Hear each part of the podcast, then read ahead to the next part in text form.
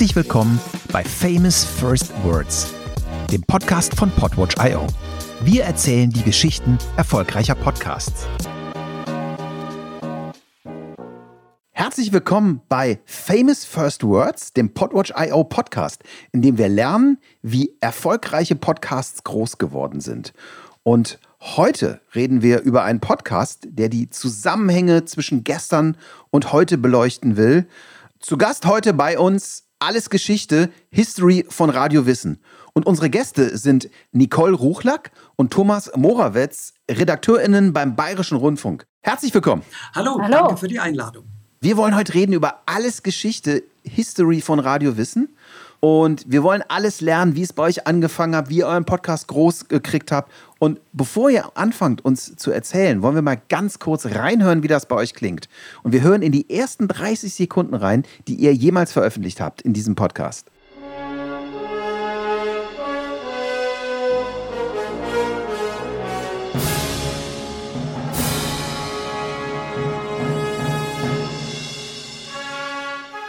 Ronald Reagan musste lachen, als er die Szene im Kino sah, 1985. Damals regierte der US-Präsident in seiner zweiten Amtszeit. 1984 hat der haushoch die Wiederwahl gewonnen, der ehemalige Gouverneur von Kalifornien, der vor seiner politischen Karriere Schauspieler in Hollywood war. Ja, erzählt mal. Alles Geschichte. Worum geht es in eurem Podcast und was ist die Idee? Was, was macht ihr? Also ich äh, fange mal an. Ich würde sagen, man hat schon an dem Intro jetzt gehört, dass wir kein klassischer Laber-Podcast sind. Also wir bestehen äh, aus ganz klassisch produzierten, aufwendig produzierten klassischen Sendungen zu Geschichtsthemen in denen auch unterschiedliche Expertinnen und Experten zu Wort kommen. Und in diesen ersten 30 Sekunden hat man ein Intro gehört, das sich auf eine Geschichte über die, das Präsidentschaftswahlsystem in den USA bezieht, weil nämlich unser erster Aufschlag damals darin bestanden hat, anlässlich der anstehenden US-Präsidentschaftswahlen anzufangen.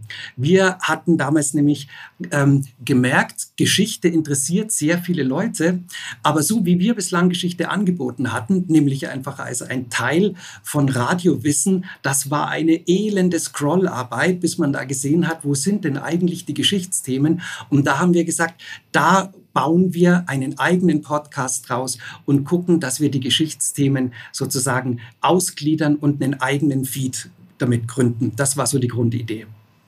Ja, spannend. Das heißt, eure Arbeit und die Idee für das Format gab es schon im Format Radio und um eben diese Länge zu kriegen, habt ihr euch entschieden, den Podcast zu machen. Was war so eure erste Begegnung mit dem Medium-Podcast? Also die erste Begegnung ist ja schon, liegt weit zurück. Wir stellen unsere Sendungen von Radio Wissen, wozu ja auch ähm, Alles Geschichte gehört, schon seit vielen Jahren online als Podcast. Das sind nicht, wie gesagt, so klassische Laber-Podcasts, sondern es sind fertig produzierte Sendungen, wie so eine Sendung, wie wir sie gerade gehört haben, und die dann online einfach auch angeboten sind. Und das ist schon seit, das machen wir seit vielen Jahren.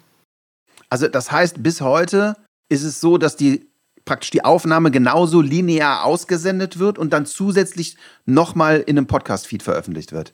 Ganz genau, ganz genau. Das ist eben die Idee und ist ja auch wichtig für die NutzerInnen, dass wir es zum einen linear ausspielen, dass sie da auch On-Airs hören können und dass wir das dann eben auch noch anbieten als Podcast. Und bisher hatten wir eben immer die Geschichtssendungen in dem großen Radio Wissen Podcast zur Verfügung. Radio Wissen, das ist eben, ich würde mal sagen, die Dachmarke von unserer Redaktion wo wir mhm. Themen haben zu Biologie, zu Psychologie, Philosophie und eben auch Geschichte.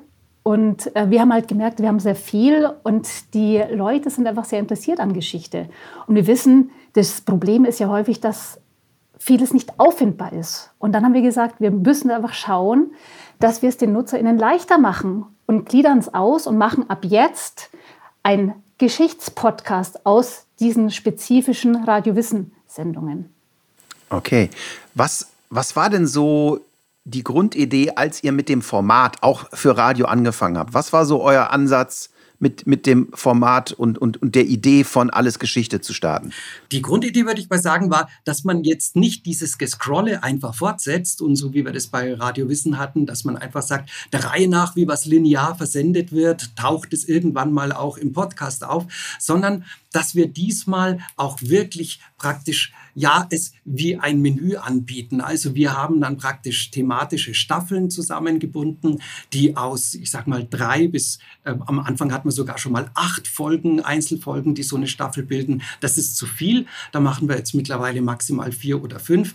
Aber das war so die Grundidee, dass man ähm, thematisch Staffeln zusammenbindet, die, und das war uns am Anfang auch ganz wichtig, mhm. möglichst irgendwie mit etwas, was äh, aktuelles Zeitgeschehen aufgreift, beleuchten, also Hintergründe liefern. Deswegen eben damals zur Präsidentschaftswahlen äh, diese Geschichte über die äh, frühen USA, diese ganzen acht Folgen zur frühen Geschichte der USA, die auch komplett sämtliche Probleme, an denen die USA bis heute äh, teilweise zu heftig äh, zu knappern haben, mit abbilden. Dann war damals auch MeToo ein großes Thema, Black Lives Matter war ein großes Thema. Das waren dann die Folgestaffeln, äh, die wir hatten. So ist es losgegangen. Mhm. Habt ihr eine inhaltliche Formatierung und eine spezielle Art und Weise, wie ihr an eure Inhalte rangeht? Oder ist das sehr abhängig vom Thema und der Folge oder der Sendung? Also wir haben grundsätzlich, glaube ich, so ganz spezielle Kriterien, die wir erfüllen wollen. Das heißt also, wie gehen wir ein Thema an? Wir haben tolle AutorInnen, die ähm, seit vielen Jahren für uns arbeiten, die viel recherchieren, denen wir auch viel Zeit geben, um zu recherchieren, die verschiedene Experten und Expertinnen befragen. Und unser Ziel ist schon immer, sehr verschiedene Aspekte von einer Geschichte zu erzählen. Also das ist sozusagen mal die Grundidee. Und dann kommt es natürlich darauf an, äh, worum es geht. Also wir versuchen immer wieder eine Geschichte zu erzählen, die eben nicht, und das ist uns auch ganz wichtig, einfach nur Anhäufung von Jahreszahlen ist, weil das interessiert kein Mensch. Das ist das, was man teilweise in der Schule früher gehabt hat und weswegen man mit Geschichte eigentlich nur Zahlen und kein Wissen und nichts Spannendes verbindet. Und wir wollen einfach Geschichte erzählen und sagen, das, was in den letzten Jahrhunderten oder Jahrtausenden passiert ist, das hat irgendwie immer noch auch einen Einfluss auf das, was heute passiert. Und das ist eigentlich auch die Grundidee zu sagen, wir wollen in gewisser Weise eine Navigation bieten zur Gegenwart. Also das, was jetzt passiert, da führen wir durch, durch bestimmte Geschichtsfeatures, die einen Zusammenhang zeigen zur Gegenwart. Ja. Lass uns doch mal noch mal ganz kurz wirklich auch in den Entstehungsprozess ein bisschen reinzoomen. Wie, wie muss ich mir das vorstellen von der aller, allerersten Idee für ein Thema bis die Aufnahme ist fertig und es kann rausgesendet werden? Oh, das ist dann doch viel Teamwork, viel Nachdenken. Also die Idee war eigentlich äh, klar, Geschichte ist wichtig, Geschichte interessiert. Wir haben was anzubieten, wollen wir anbieten und wie machen wir das jetzt am besten? Das heißt, fängt das so mit einer Redaktionskonferenz an oder, oder was ist so der ausschlaggebende Startpunkt für ein Thema und wie geht es dann so ganz praktisch inhaltlich weiter bei eurer Arbeit? Also wahrscheinlich ist es, das war na, das war schon während Corona, also wahrscheinlich haben wir telefoniert ja. und haben uns nicht im Flur getroffen. Und wahrscheinlich hat ähm, einer hat gesagt oder eine, hey, das wäre doch mal eine Idee. Ja. Und ja, so wie es bei Ideen ist, man spricht miteinander und sagt, das ist gut, dann müssen und wir weiter. Und die Grundidee war natürlich auch, dass ja. wir irgendwann mal ähm, den Hinweis von unseren Podcast-Strategen bekommen haben, äh, dass Geschichte offenbar interessant ist, aber dass es im deutschsprachigen Markt nicht so viele Geschichtsangebote gibt. Und ähm, dann haben wir erst gedacht, na ja, wir haben doch eine Menge Geschichte, mhm. aber eben nicht so, dass man sie wirklich leicht findet. Das ist eben so äh, einer der Grundprobleme, die wir dann eigentlich auch erst verstanden haben, dass wir eben auch ein Angebot haben, das nicht äh, zielgenau genug an die Usergruppen gekommen ist. Und dann haben wir eben angefangen zu überlegen, was können wir denn machen, wie können wir das so aufbereiten, dass man eben Geschichte leicht findet, dass wir äh, mit unseren Themen das Publikum, das genau solche Themen sucht, auch wirklich erreichen. Und ich glaube, dass so anhand der Reaktionen, die wir bislang bekommen, man auch sagen kann, dass wir eine Menge von Userinnen und Usern inzwischen haben, die zum Beispiel Radio Wissen gar nicht kennen. Ja, vielleicht um es noch zu ergänzen. Und dann haben wir uns eben zusammengesetzt und gesagt, wir brauchen eigentlich Namen. Wie nennen wir das jetzt? Also das ist sozusagen so ein Punkt. Da sind Stunden und mhm. Stunden eingegangen. Dann natürlich ein gutes Bild. Das weißt du ja auch, Alex. Also es wichtig ist, was sieht man? Ähm, Geschichte, wie ist, was für ein Bild soll man wählen, um Geschichte zu illustrieren. Und da haben wir uns dann alle zusammengesetzt mit den KollegInnen, den Podcast-ExpertInnen bei uns, mit den von der, vom Design. Und ähm, ja, Ideen gehabt, verworfen, Ideen gehabt, verworfen. Erzähl mal, was, hat nicht, was habt ihr versucht, was nicht geklappt hat? Also was wir, was wir jetzt haben, das ist eine äh, historisch gekleidete Frau, erinnert so ein bisschen an Elisabeth I. von England, die in so ein Handy reinguckt. Und das ist jetzt schon mal äh, wichtig gewesen, dass wir gesagt haben, es soll natürlich nicht, wie man äh, damals gerne gesagt hat, His Story sein, also Geschichte praktisch als Geschichte von Männern und deren Perspektiven, sondern es ist ganz klar, dass wir uns genauso um die weibliche Perspektive, äh, um Frauen Frauengeschichte mitbemühen werden. Also schon mal eine Frau und kein Schloss. Es soll kein Ritter vorne drauf sein und auch kein sonstiger irgendwie äh, Mann, der für Geschichte stehen könnte. Und dann natürlich diese Verbindung von etwas wirklich Alten mit neuer Technologie, da haben wir ewig rumprobiert, weil wenn man sich mal selber überlegt, äh, wie würde man eine Idee wie Geschichte illustrieren, das ist echt wirklich schwierig, wenn man damit einfach die ganzen historischen Teilgebiete äh, irgendwie möglich machen will, von Alltagsgeschichte bis zur klassischen politischen Geschichte. Wie will man Männer und Frauen einbinden und so weiter. Also da möglichst viel zu erwischen, das war wirklich schwierig. Ja, das heißt, ihr habt euch von Anfang an eigentlich ein sehr im Detail auch darum gekümmert, dass eure Marke von Anfang an dasteht, dass es eben, ja, dass es, dass, dass es wirklich wie eine fertige Marke aussieht und nicht mal angefangen, mal ein bisschen rumprobiert, mal hier ein bisschen gemacht und mal geguckt, wie es weitergeht. Ach, du meinst, dass wir es zuerst mal schon online gestellt haben und dann geguckt haben? Ja. Ja, nee, das war uns schon wichtig. Natürlich wussten wir dann nicht, ob es funktioniert, aber mhm. uns war schon wichtig im Vorfeld, im Team zu sehen und damit zufrieden zu sein, was wir da haben.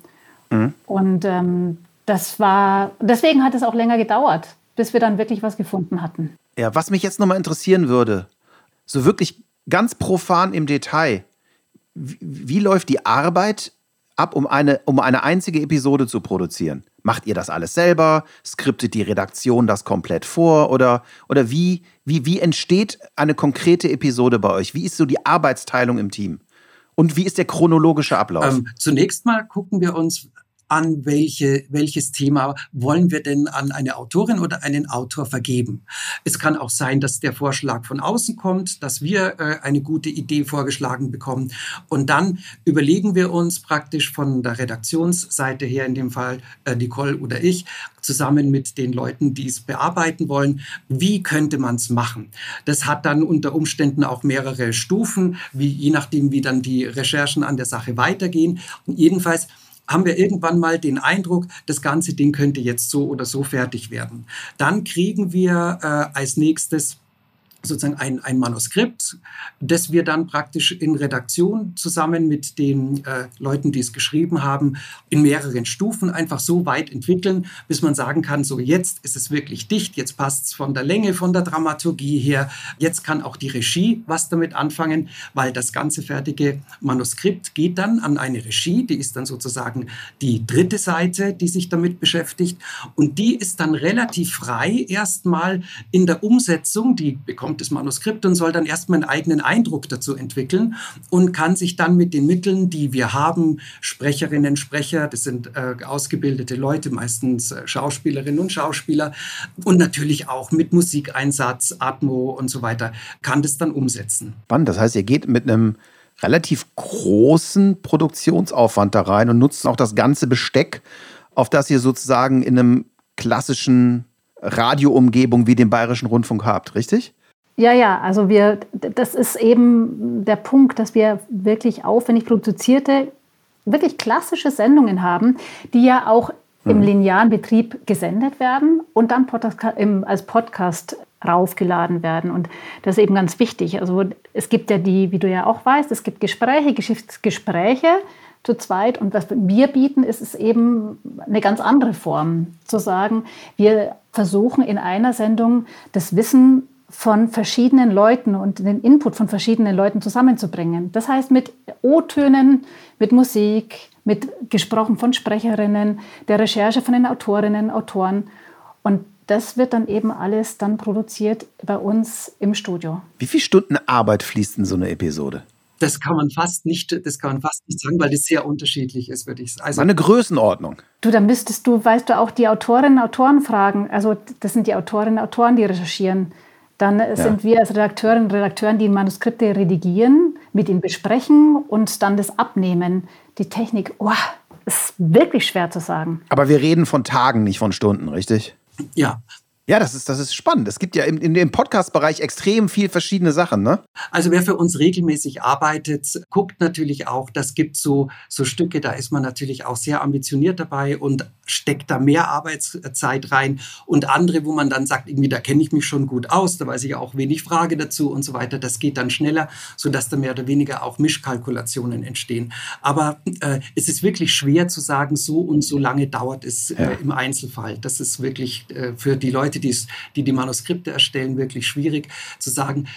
Ansonsten einen Tag, das zu produzieren, würde ich sagen, im Studio so knapper Tag, und je nachdem, wie aufwendig dann ja. die Redaktion ausfällt, natürlich jetzt auch wieder in Stunden schwer zu messen, aber das kann sich schon über Tage hinziehen, äh, je nachdem, was man da noch irgendwie ändern möchte und so weiter. Also es ist jedenfalls nichts was sich mal so relativ schnell zusammenschraubt. Und entsprechend, sage ich mal, ist auch dahinter natürlich dann im Anschluss eine gewisse äh, Pflegearbeit damit verbunden. Also unsere Stücke werden dann auch im Rahmen von Wiederholungssendungen immer wieder mal aktualisiert und angeguckt. Kann man es noch so sagen? Würde man es heute anders sagen?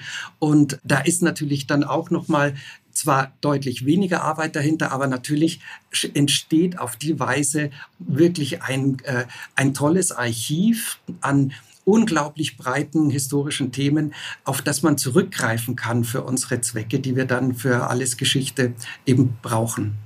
Vielleicht noch zur Erklärung, was eben Thomas meinte mit der Wiederholung. Da wir ja auch das lineare Programm haben, wir senden zum Beispiel ein Feature und in der Beauftragung eines Features, einer Sendung, denken wir schon dran, wann können wir das in, sagen wir mal, zwei, drei, vier Jahren wiederholen? Weil mhm. ähm, es muss sich ja, wir müssen ja nachhaltig auch haushalten mit den Themen, mit dem Geld. Und das wird dann wiederholt. Und ähm, insofern müssen wir uns auch immer überlegen, wie können wir ein Thema erzählen, dass es auch und es funktioniert ziemlich gut, weil wir da jetzt, glaube ich, auch ziemlich gut Übung haben und weil wir auch versuchen, Basiswissen zu vermitteln, auch in Geschichte, dass wir diese Themen auch in ein paar Jahren nochmal genauso gut nochmal den NutzerInnen präsentieren können, die ja. es vielleicht noch nicht gehört haben. Okay, spannend. Das heißt, ihr legt so eine Geschichte auf, auf, eine, auf eine Nutzungsdauer von Jahren an. Ja. So im Vergleich, ich habe heute bei einem bekannten großen deutschen roten Nachrichtenmagazin gesehen, dass sie tatsächlich mittlerweile ihre Daily Podcasts irgendwie nach 48 Stunden wieder offline nehmen.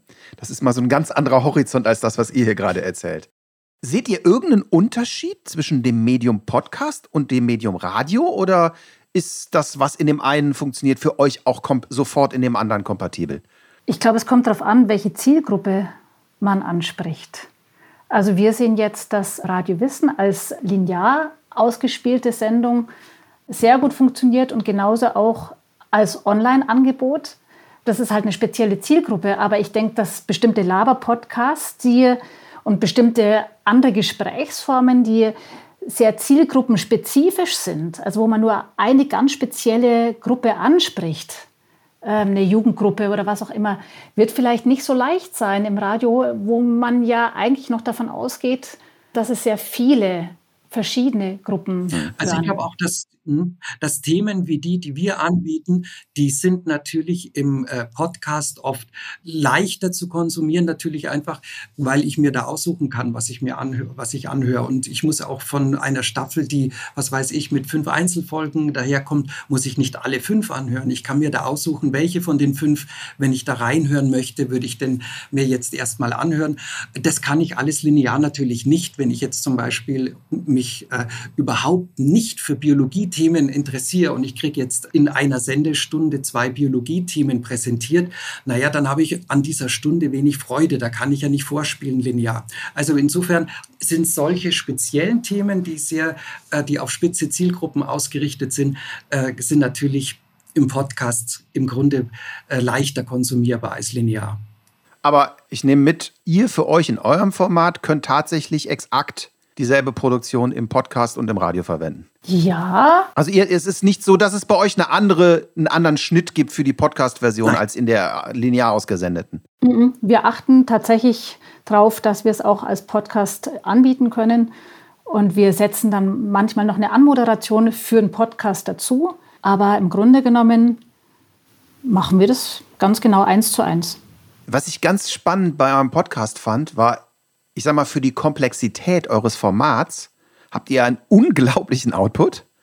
So, wenn ich mir anschaue, wie regelmäßig ihr publisht. Und was ich sehr spannend finde, ihr publisht grundsätzlich immer eine Season komplett an einem Tag. Also wenn ich hier sehe, Welt macht Rom, das sind 1, 2, 3, 4, 5, sechs, fünf oder sechs Folgen, alle am 15. Juli. Dann Berg Extrem, drei Folgen am 5. August. Anfänge des Islam, drei Folgen am 2., äh, vier Folgen am 2. September. Was für eine Idee oder steckt dahinter? Wie, wieso macht ihr das genauso? Also sagen wir, zunächst mal war die Idee einfach, äh, dass wir gesagt haben, wir wollen Staffeln veröffentlichen, die inhaltlich erkennbar dann eine gewisse Variation bieten, wo man sagt, ich fange mal da an. Es war zunächst überhaupt nicht die Idee zu sagen, man muss anfangen bei äh, einer Staffel mit vier oder fünf Folgen mit dem Stück und dann geht man als nächstes zum nächsten. Das ist dann äh, folgerichtig die Nummer zwei oder so. Hatten wir gar nicht, sondern wir wollten gleich ein größeres Thema von mehreren Seiten aus beleuchtet anbieten. Deswegen praktisch alle immer auf einmal. Und wir haben dann auch geguckt, dass wir das, wenn es irgend geht, möglichst vor einem Wochenende raushauen, dass man irgendwie halt am Wochenende mal Zeit hat, interessiert mich da was, da mal reinhört und sagt, das könnte was sein, das andere. Je nachdem, wie halt dann äh, die Leute Zeit und Lust haben. Deswegen äh, diese Staffeln insgesamt auf einmal. Man sollte ein bisschen Auswahlmöglichkeit haben. Ein größeres Thema von mehreren Seiten aus beleuchtet. Wir bereiten das auch immer vor. Also wir überlegen uns sozusagen immer, was könnte denn in ein paar Wochen oder ein paar Monaten spannend sein. Also wir überlegen, wir haben jetzt schon eine Ideenliste für die nächsten Monate, ähm, ja, tatsächlich auch fürs nächste Jahr. Was könnte da spannend sein und überlegen uns jetzt schon, was könnten wir da zusammenstellen? Was könnte die, die NutzerInnen interessieren daran? Was können wir da machen? Und, ja. ja, das ist, also es ist so für jemand, der sich viel so mit Podcasts beschäftigt, ist das ein sehr seltenes Veröffentlichungspattern, aber ich sehe, dass es ganz spannend funktioniert für euch. Ne? Also wenn ich mir das mal angucke in, in unseren Datenanalysen, ihr seid immer irgendwie in den Top 5 von Geschichte, immer, egal was ist.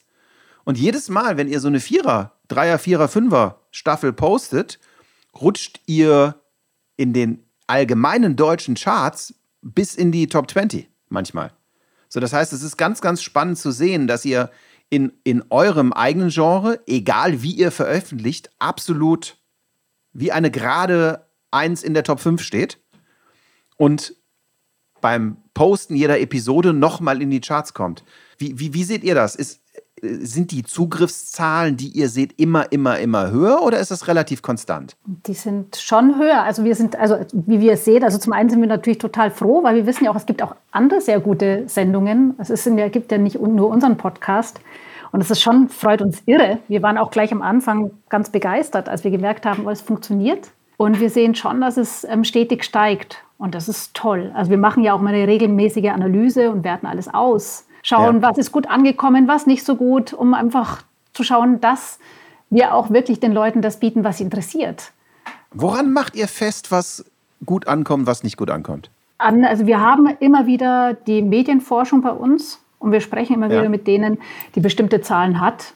Und wir versuchen dann einzelne Folgen anzusehen. Und wir sehen auch bei äh, Kommentaren, wir kriegen E-Mails manchmal von Leuten, die sich freuen über was, die zum Beispiel auch was vorschlagen, was wir machen könnten, was ähm, uns wirklich sehr überrascht hat und sehr gefreut hat, dass die Leute auch mit uns in Kontakt treten. Ja. Inwiefern, also wie, wie, wie, wichtig ist euch diese Kommunikation und welche Kanäle nutzt ihr? Also nur E-Mail oder gibt es auch Twitter, Facebook? Äh, was, was nutzt ihr, um mit euren HörerInnen zu kommunizieren? E-Mail und ähm, nötigenfalls telefonieren wir, aber wir haben keine Kapazitäten, um Facebook oder Twitter und so. Thomas und ich machen das in der Redaktion quasi allein, ähm, neben okay. vielen anderen Dingen, die wir noch machen. Und das wäre, da würden wir die Leute einfach nur enttäuschen, wenn wir sozusagen eine Plattform bieten würden, die wir dann gar nicht mehr bedienen können. Ja. Lasst uns doch mal ein bisschen reinhören in das, was ihr macht, weil wir haben jetzt ganz viel darüber gelernt. So, und ich bin ja, ihr merkt, ich bin ja immer ganz neugierig zu sehen, wie funktioniert das so wirklich unter der Haube, äh, das, wie die ganzen Geschichten entstehen. Und ich würde jetzt gerne mal in ein paar Momente reinhören, die ihr mitgebracht habt. Der erste Moment dreht sich um das Thema Kriegspropaganda. Und da hören wir mal ganz kurz gemeinsam rein. Am 16. April 1917 verdirbt die Londoner Times ihren Lesern das Frühstück mit einer schauerlichen Geschichte. Ein US-Diplomat, der im Februar 1917 Deutschland verlassen hat, erklärt, dass die Deutschen aus den Körpern ihrer Toten Glycerin destillieren. Die Deutschen und ihre Toten. Fettgewinnung aus Leichen. Knochenmehl als Schweinefutter. Das Fett, das hier gewonnen wird, wird in Schmierölen verwendet. Der Rest wird in der Knochenmühle zu einem Pulver gemahlen, das als Schweinefutter und Düngemittel eingesetzt wird. Nichts darf verschwendet werden. Die Deutschen verarbeiten die Leichen ihrer gefallenen Soldaten zu Fett, Glycerin, Schweinefutter? Schockierend, aber falsch. Die Geschichte von der deutschen Leichenverwertungsfabrik, sie ist eine Lüge. Eine der erfolgreichsten Propagandalügen des gesamten Krieges. Erzählt mal, was haben wir da gerade gehört? Und das war der Anfang einer Sendung über Propaganda im Ersten Weltkrieg. Jetzt denkt man sich, was hat der Erste Weltkrieg denn unbedingt mit uns zu tun? Und man merkt vielleicht schon an diesen, äh, an diesen äh, ersten Sekunden, aber das geht dann das ganze Stück so weiter. Äh, letztlich kennen wir die Umstände schon. Also man hört von ganz schrecklichen Begebenheiten, Ereignissen, weiß nicht so genau, was dahinter steckt. Und das wird dann letztlich auf ein ganzes Volk hochgerechnet. Und dann wird sozusagen ein Ereignis, das auch pur erfunden sein kann, plötzlich zu dem hervorstechenden Charaktermerkmal des Gegners, des Feinds im Krieg. Und äh, das ist sozusagen der Inhalt von diesem Stück. Und das ist praktisch für die, im Ersten Weltkrieg zum ersten Mal so die große Blaupause für diese äh, nationalen Kriege, diese Monster- und Superkriege, die wir seitdem dann auch ja mit dem Zweiten Weltkrieg erlebt haben, geworden. Und insofern ist das hochinteressant zu sehen, wie das geklappt hat zu einem Zeitpunkt, als es eigentlich unsere Hauptverbreitungsmedien, die wir heute so kennen, wie ähm, Film gab es zwar in allerersten Anfängen, hat aber noch keine große Rolle gespielt und dann natürlich vor allem auch Hörfunk noch gar nicht gegeben hat und das Ganze letztlich natürlich über äh, Tagespresse gelaufen ist und über Plakate. Ja, vielen Dank. Das zweite Beispiel, in das wir mal reinhören wollen, dreht sich um das Thema Finanzkriege. Die jüdischen Häftlinge müssen für das NS-Regime einen Spezialauftrag erfüllen. Sie stellen Falschgeld her, genauer gesagt falsche englische Pfundnoten. Und zwar im ganz großen Stil. Insgesamt drucken sie fast 9 Millionen Geldscheine mit einem Geldwert von fast 140 Millionen Pfund. Adolf Hitler persönlich soll die sogenannte Operation Bernhard angeordnet haben. Benannt ist sie nach dem SS-Sturmbandführer Bernhard Krüger, der das Fälscherkommando leitete. Mit den Blüten sollte der Kriegsgegner Großbritannien entscheidend geschwächt werden. Das Ziel war, die Scheine mit Flugzeugen über England abzuwerfen, um so eine künstliche Inflation zu erzeugen, um die ohnehin schon kriegsgeschwächte britische Wirtschaft in die Knie zu zwingen. Ja, erzählt mal. Wieso ist diese Episode für euch wichtig? Ja, die war äh, aus verschiedenen Grund, Gründen wichtig. Zum einen, weil wir auch immer wieder mal Wirtschaftsthemen in, Einzel, in einzelnen Staffeln posten. Und wir wissen ja, Wirtschaft ist nie so richtig sexy und wir waren auch nicht so sicher, ob das auch funktioniert mit Wirtschaft. Wirkt immer sehr komplex und interessiert es die Leute und wir wollen ja nur das bringen, was die Leute interessiert. Und zum einen hat es uns wirklich wahnsinnig gefreut, zu merken, dass Wirtschaft ankommt. Also Wirtschaftsgeschichte funktioniert, wenn man sie gut erzählt. Und ja. das ist zum Beispiel also ein richtiger Wow-Effekt für uns gewesen. Und zum anderen bei den Finanzkriegen, da hat man eben auch, finde ich, deutlich gesehen, inwiefern das auch selbst sowas bis jetzt auch ja, eine Bedeutung hat. Also wir haben jetzt gehört, ähm, Hitler hat versucht oder wollte eine Hyperinflation erzeugen durch Blüten wurde da nichts draus, es wurde nicht abgeworfen aus anderen Gründen. Aber es gab es dann auch schon davor bei Napoleon, der hat auch versucht, schon falsch mit Falschgeld Krieg zu führen. um andere Staaten zu destabilisieren. Und man hört und man merkt, das hat einfach auch eine Bedeutung für die Gegenwart. Denn jetzt bei dem Ukraine-Krieg sehen wir genau, da wird man, versucht man auch durch verschiedene Sanktionen Russland zu schwächen. Also indem man zum Beispiel versucht, Russland aus dem SWIFT, aus dem Bankensystem auszuschließen. Und das ist auch eine Form also deiner, einer Finanzkriegführung beziehungsweise innerhalb eines Krieges mit finanziellen Mitteln auch jemanden zu schwächen. Ja, ja, vielen Dank. Als drittes Beispiel, in das wir noch mal reinhören, haben wir fast auf dem Mount Everest. Ich bin ganz gespannt. Mai 1999. Fünf Bergsteiger sind gerade in über 8000 Meter Höhe am Mount Everest unterwegs. Ihr Ziel ist allerdings nicht der höchste Gipfel der Welt. Sie wollen stattdessen eines der größten Rätsel der Bergsteigergeschichte lösen. Wurde der Mount Everest nicht 1953, sondern schon 1924 zum ersten Mal bestiegen? Die britischen Bergsteiger George Mallory und Andrew Irwin waren damals zum Gipfel aufgebrochen und nie zurückgekehrt.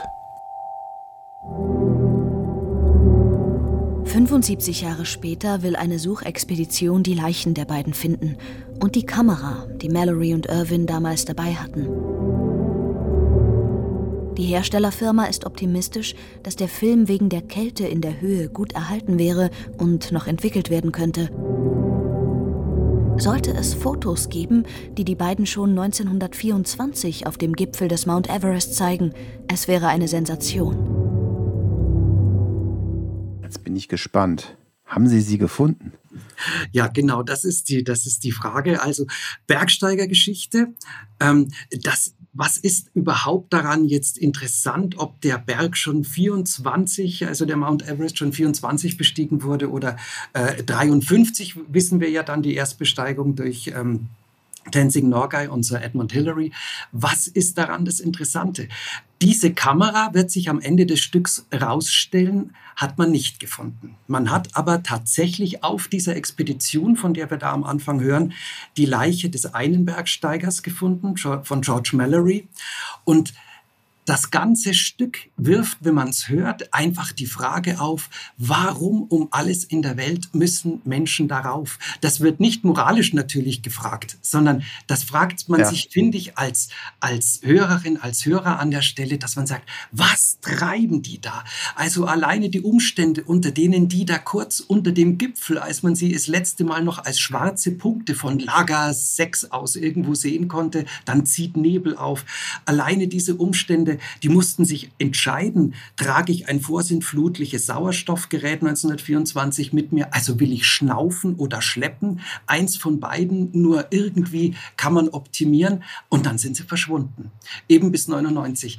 Und da fragt man sich die ganze Zeit, wieso machen Menschen sowas? Und sowas in so einem Geschichtspodcast mitzustellen als Frage, war eigentlich, wie die Nicole gerade erzählt hat, von Wirtschaft, das war ein Experiment, war eins der nächsten Experimente. Das geht ja nun gar nicht mehr so sehr um das Ziel, das wir am Anfang hatten, dass man sagt, es soll möglichst aktuelle Ereignisse mit Hintergründen beliefern, sondern das geht jetzt ja einfach mal einen Schritt weiter und sagt, überhaupt, was ist denn der Mensch, was will er, was treibt ihn an, was macht er? Und das war eben auch ein Experiment, wo wir gedacht haben, mal gucken, ob äh, unsere Userinnen und User sowas mögen. Und diese Folge, die wir jetzt gerade im Anfang gehört haben, war eine der erfolgreichsten äh, mit, die wir überhaupt hatten. Deswegen haben wir die mit dazu genommen. Vielen, vielen Dank. Spannend. Ja, wir haben ganz viel gelernt und vielen Dank, dass ihr uns habt mal unter die Haube schauen lassen, wie euer erfolgreicher Geschichtspodcast funktioniert. Wenn wir jetzt mal überlegen, äh, wenn ihr gefragt würdet, von einem Menschen, der einen neuen Podcast starten würde, was wäre so euer Learning? Was wäre die eine Sache, die ihr Leuten mitgeben wollen würdet, die einen Podcast starten? Boah. Eure Secret Source. Eins. Na, du darfst auch zwei. Ich darf nur eine Sache. Uhuhu. Weil du weißt ja, wir haben lange Sendungen. Wir haben unsere einzelnen Folgen sind ja über 20 Minuten. wir haben nicht gelernt, nur eine Sache zu sagen. Was ist so, was, was glaubt ihr, ist das wichtigste Erfolgsrezept für einen guten Podcast? Aus eurer Erfahrung? Darf ich, da, darf ich dazwischen platzen dann? Ich, weil mir fällt nämlich eins ein, wo ich, ich glaube wirklich, dass das wirklich wichtig ist für uns gewesen ist, dass wir das hingekriegt haben. Wir konnten nicht wissen, dass wir damit wirklich so viel Glück hatten, aber dass wir es hingekriegt hatten, eine User-Gruppe zu finden, die diese Themen mag. Und wir hatten genug von denen, um nachdem wir da am Anfang gemerkt haben, ja, das wird angenommen, konnten wir wirklich auch gut nachlegen. Also man hat wir haben relativ schnell einfach die, die Zielgruppe gefunden und haben das dann relativ steil auf die ausgerichtet anbieten können. Ich glaube auch und ich glaube, also die Zielgruppe ist total wichtig, dass man das wirklich relativ spitz sich überlegt, ähm, fokussiert. Und ähm, ob das dann ein klassischer Laber-Podcast im Gesprächssinne ist, was ja genauso gut sein kann, oder eine produzierte Sendung, was wir machen, sehr aufwendig, was auch gut sein kann, das ist, glaube ich, dann nicht so an erster Stelle entscheidend, sondern dass man wirklich schaut, was interessiert die Leute, wo gibt es da noch am Markt einen thematischen ähm, Fokus und den dann zu bedienen. Super. Vielen, vielen Dank. Ja, das war Famous First Words. Heute mit Nicole Ruchlack und Thomas Morawetz von Alles Geschichte, History von Radio Wissen. Und wenn euch die Episode gefallen hat, teilt sie mit allen euren Freundinnen. Bewertet uns mit fünf Sternen, kommentiert, schreibt uns per E-Mail an hi at podwatch.io oder auf Twitter.